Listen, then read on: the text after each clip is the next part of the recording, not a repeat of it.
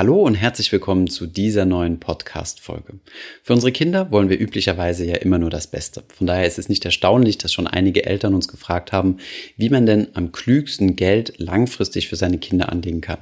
Denn gerade wenn man anfängt, Geld auf die Seite zu legen ab Geburt der Kinder, hat man ja einen ziemlich langen Anlagehorizont, bis die Kinder dann mal mit 18 Jahren erwachsen sind. Aus diesem Grund bietet sich ein ETF-Investment natürlich an und wir besprechen einmal in dieser Folge, worauf da zu achten ist und welche rechtlichen Feinheiten und eventuelle steuerliche Vorteile es da gibt. Viel Spaß bei dieser Folge zum Thema Geldanlegen für Kinder.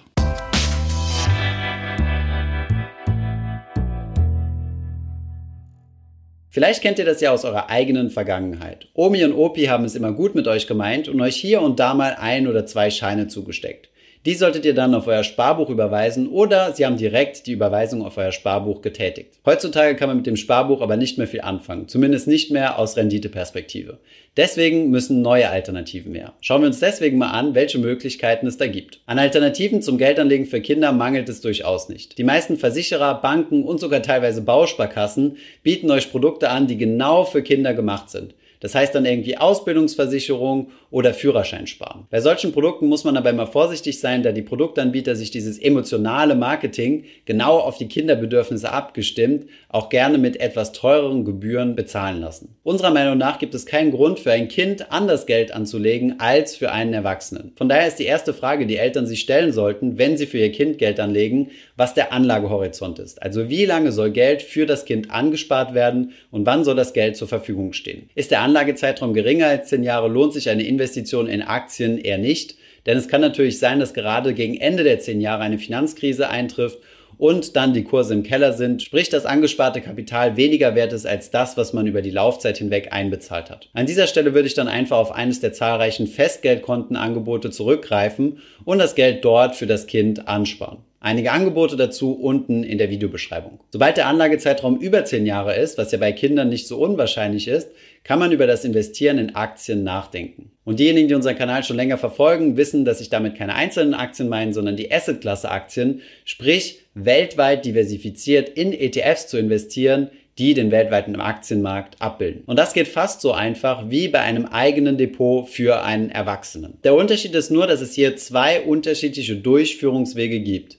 Der erste Durchführungsweg ist ein sogenanntes Junior Depot zu eröffnen. Dieses Depot wird im Namen des Kindes eröffnet und ihr als Eltern habt dann eine Verwaltungsvollmacht bis zum 18. Lebensjahres des Kindes. Die zweite Möglichkeit ist es, dass Eltern einfach ein eigenes zweites Depot eröffnen oder ein Unterkonto irgendwo anlegen und dort das Geld auf die Seite legen mit dem Zweck, dass es irgendwann dem Kind zugeführt werden soll. Das kann man ungefähr so vergleichen, wie als würde man jetzt für ein neues Auto die Altersvorsorge oder den Urlaub sparen. In diesem Fall gehört das Geld so lange den Eltern, bis es dann irgendwann den Kindern geschenkt wird. Wie ihr euch vorstellen könnt, haben beide Varianten natürlich Vor- und Nachteile. Schauen wir uns zunächst einmal das Thema Verfügbarkeit an. Beim Junior Depot gehört das Geld ab dem Moment, wo ihr es auf dieses Junior Depot überweist, dem Kind. Auch wenn das Kind noch minderjährig ist, gehört das Geld dem Kind. Ihr dürft es also als Eltern nicht für eigene Zwecke nutzen. Sobald das Kind 18 wird, hat es volle Verfügungsgewalt über das Geld und kann es dementsprechend rein theoretisch direkt für egal was verprassen. Eine solche Negativannahme muss man nicht haben.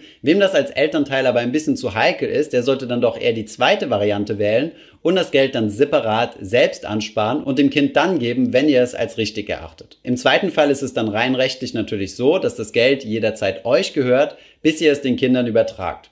Das bedeutet, wenn ihr zum Beispiel mal in einem finanziellen Engpass seid oder irgendwie Geld benötigt, könnt ihr dieses Geld natürlich auch dafür benutzen. Insofern ist aus Elternperspektive zunächst einmal Variante 2 attraktiver. Jetzt gibt es bei Variante 1 aber einen sehr großen Vorteil, der die Waage zur anderen Seite ausschlagen lassen könnte. Und hier sind wir bei einem unserer Lieblingshobbys, nämlich dem Thema Steuern sparen. Denn Kinder haben ebenfalls wie Erwachsenen diverse Grundfreibeträge, die sie nutzen können. Zunächst einmal ist hier der Sparerpauschbetrag. Das sind die 801 Euro, die ja jedem freistehen an Kapitalerträgen. Also ihr könnt 801 Euro Kapitalerträge verdienen, ohne darauf Steuern zu bezahlen und das pro Jahr. Auch dieser Freibetrag steht einem Kind zu. Dasselbe gilt aber auch für den sogenannten Grundfreibetrag. Also das, was jeder Mensch grundsätzlich steuerfrei im Jahr einnehmen darf.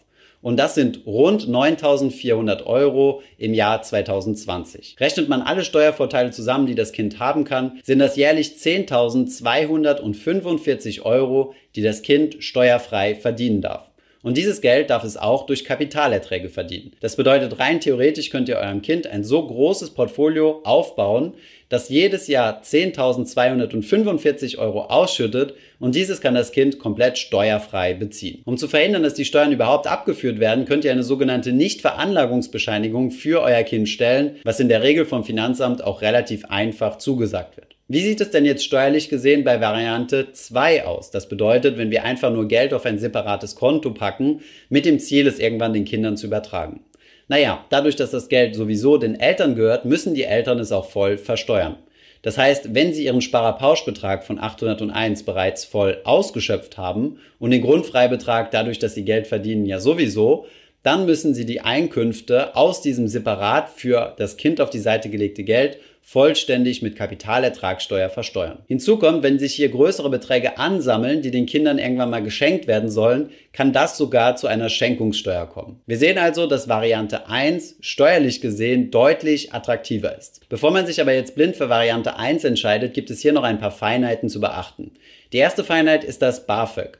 Wenn das Kind irgendwann mal BAföG beantragen möchte, darf es zum derzeitigen Zeitpunkt kein Kapital besitzen, was über 7500 Euro ist. Haben die Eltern, wie in Variante 2 gezeigt, einfach nur Geld auf die Seite gelegt, was irgendwann mal dem Kind geschenkt werden soll, idealerweise nachdem das Kind kein BAföG mehr benötigt, dann spielt das hier keine Rolle. Seid ihr als Elternteile aber sowieso sehr gut verdient, sind die Chancen sowieso sehr gering, dass euer Kind BAföG bekommt und dann wiederum ist Variante 1 doch attraktiv. Worauf man ebenfalls bei Variante 1 achten muss, ist, dass das Kind nicht aus der sogenannten Familienversicherung rausfällt. Das wäre dann der Fall, wenn die durchschnittlichen Monatseinkünfte des Kindes 425 Euro überschreiten. In diesem Fall kann dann das Kind nicht mehr kostenlos in der gesetzlichen Versicherung mit den Eltern mitversichert sein, sondern braucht einen eigenen Versicherungsvertrag. Bei Privatversicherten spielt das natürlich keine Rolle, da hier die Kinder sowieso einen eigenen Vertrag haben. Zusammengefasst kann man also sagen, von den eben besprochenen Feinheiten einmal abgesehen, gibt es zwei Fragen, die man sich stellen muss. Erstens mal möchte ich, dass mein Kind automatisch zum 18. Lebensjahr an das Geld rankommt und ich dann quasi kein Mitspracherecht mehr habe. Und zweitens, wie sieht es mit den Steuervorteilen aus? Möchte ich die nutzen oder nicht? Wenn ich die Steuervorteile nutzen möchte, lohnt sich natürlich ein Junior Depot auf den Namen des Kindes zu eröffnen. Wenn euch das zu heikel ist und ihr eurem Kind nicht zutraut, ab dem 18. Lebensjahr verantwortungsvoll mit dem Geld umzugehen, dann solltet ihr euch für Variante 2 entscheiden, das Geld auf ein eigenes Depot oder ein eigenes Konto packen. Hier ein Profi-Tipp, entscheidet euch für Variante 1 und zeigt eurem Kind möglichst früh Finanzfluss, dann lernt es verantwortungsvoll mit Geld umzugehen. Spaß beiseite. Ein Junior-Depot zu eröffnen ist ein klein wenig komplexer als ein Erwachsenendepot. Ihr braucht hierfür die Geburtsurkunde und wenn das Kind älter als 16 Jahre ist, zusätzlich den Personalausweis sowie die Unterschrift der beiden Erziehungsberechtigten. Solche Junior-Depots könnt ihr bei verschiedenen Banken eröffnen. Links dazu findet ihr unten in der Videobeschreibung. Es gibt noch einen weiteren Punkt, der wichtig zu beachten ist, wenn man Geld für seine Kinder anlegen möchte, gerade wenn es über die Laufzeit von 10 Jahren hinausgeht und ihr in den Aktienmarkt investieren wollt.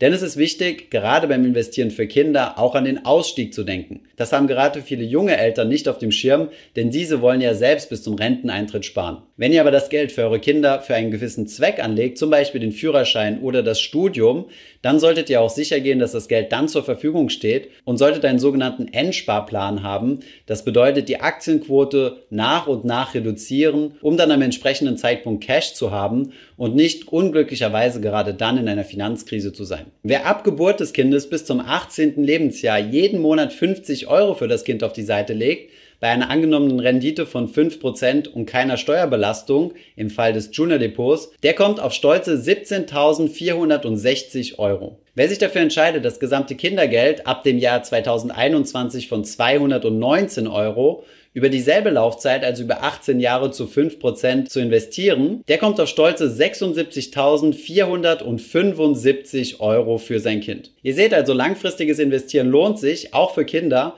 Und ich denke, mit rund 76.000 Euro lässt sich auch ein ganz anständiges Studium, vielleicht sogar im Ausland, finanzieren. Kommen wir nun mal zur Frage, wie baue ich denn jetzt für mein Kind ein eigenes ETF-Depot? Die erste Lösung ist für Eltern, die sich selbst mit der Thematik noch relativ wenig beschäftigt haben.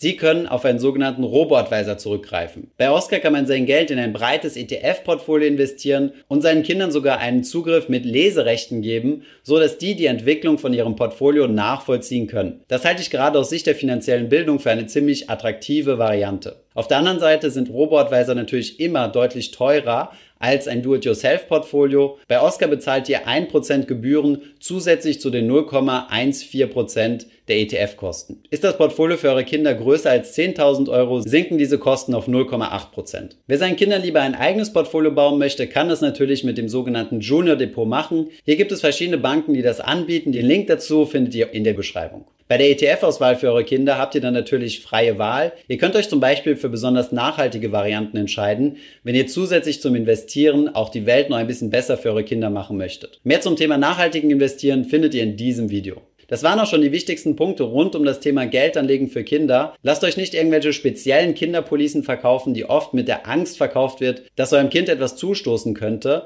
Beim Geldanlegen für Kinder gelten genau dieselben Regeln wie bei euch. Langfristig anlegen, diversifiziert anlegen und die Kosten möglichst gering halten. Bei dem Ganzen könnt ihr auch noch einen enormen Steuerbooster benutzen, indem ihr einfach die Freibeträge eurer Kinder nutzt, wenn ihr ein eigenes Junior Depot aufmacht oder euch für einen Robo-Advisor entscheidet, der das Ganze im Namen eures Kindes ausführen kann.